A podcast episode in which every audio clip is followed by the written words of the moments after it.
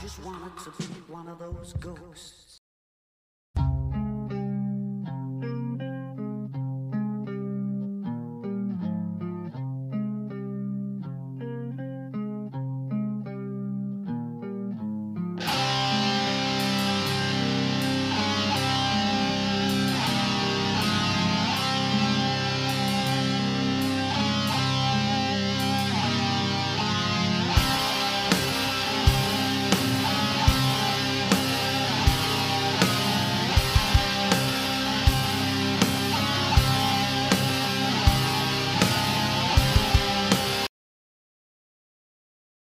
Alrededor de la fogata, en aquella lunada, se escuchaban las historias del espíritu del más allá, que se apareció en la hacienda abandonada. Se trataba de la construcción más antigua del pueblo. Desde 1850 estuvo en funcionamiento, y ya que su propietario original era dueño de muchas hectáreas que se utilizaban para sembrar principalmente maíz, fue necesario emplear a muchísimos peones que se encargaran de labrar los campos. Como es sabido, en esos tiempos antes de la revolución, los derechos humanos y laborales eran atropellados Muchas familias vivían en la esclavitud y la pobreza, y en esta hacienda no era la excepción.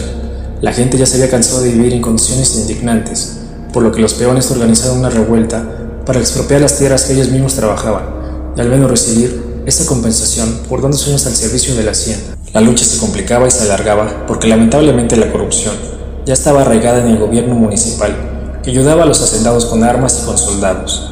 No fue hasta que con la unión de todas las rancherías cercanas pudieron hacer frente al ejército federal y vencerlos de una vez por todas.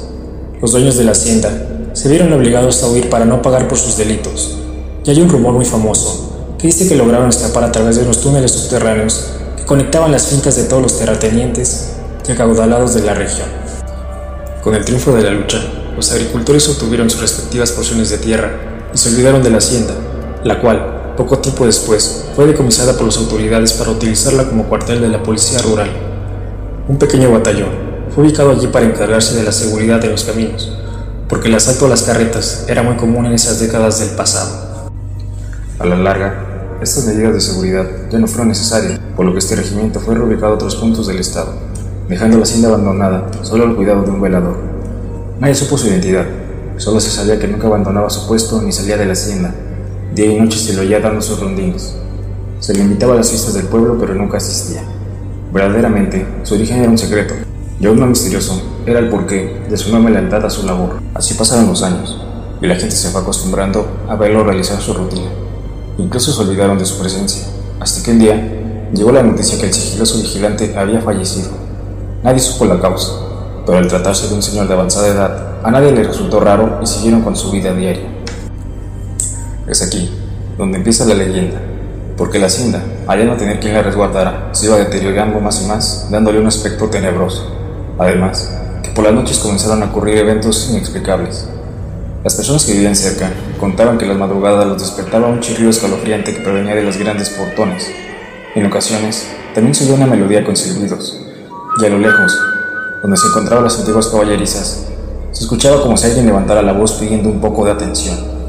Todo esto resultaba muy raro, ya que todos estaban completamente seguros que aquella propiedad estaba sola, dado que no existía un dueño verdadero. Además, que al encontrarse completamente en ruinas, era imposible que alguien buscara refugiarse en su interior. Muchos decían que el vigía estaba de vuelta, y si volvió, era porque había dejado un tesoro en la hacienda. Otros decían que estaba tan acostumbrado a su trabajo que seguramente no se dio cuenta cuando dejó de pertenecer a este plano. Lo cierto es que nunca nadie se atrevió a investigar la verdadera razón de por qué sucedían estos hechos. Solo se comenzó a difundir la historia, que era el antiguo vigilante que había vuelto del más allá para seguir cumpliendo celosamente sus labores de cuidado. Nunca nadie se atrevió a investigar, hasta que, en la adrenalina de la noche, al escuchar todas estas historias, los que estaban alrededor de la fogata sintieron la curiosidad de investigar por su cuenta y ver con sus propios ojos lo que se contaba.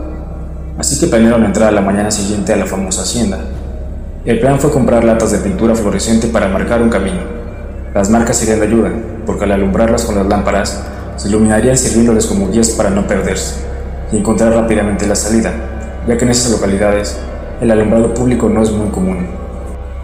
Habiendo hecho esto, esperaban a sentir la emoción de la noche para volver a ingresar.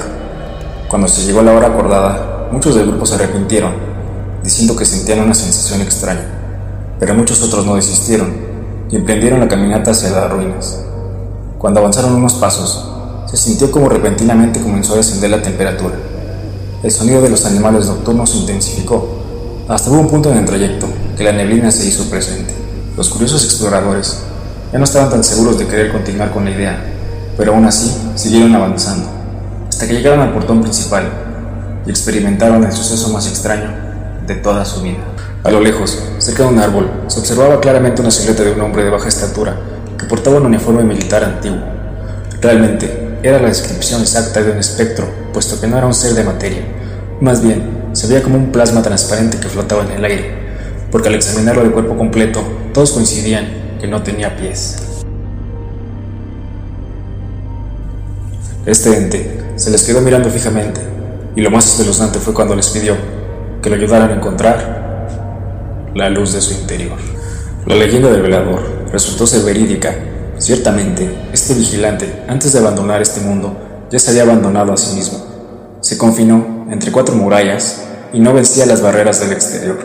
Se negó la posibilidad de realizar sus anhelos. No tuvo el coraje suficiente de ir por sus metas. Tenía miedo y a través de los ventanales veía la vida pasar. Si algo le da sentido a la vida, es tener un sueño y trabajar hasta lograrlo. A través de tus acciones, es como expresas tu ser y llegas a conocerte. Por naturaleza, eres un ser creativo, eres un ser creador, y qué mejor creación que la vida que siempre has imaginado. Si estás haciendo lo que amas, te vas a sentir feliz, y ver a alguien feliz sirve de inspiración. Si te olvidas de los malos pensamientos, desilusiones y pesimismos, cambiarás tu vida, y cuando cambias tu vida, ayudas a los demás. Tú puedes ser la luz que ilumina la oscuridad de otros. Pon tu granito de arena y trascenderás.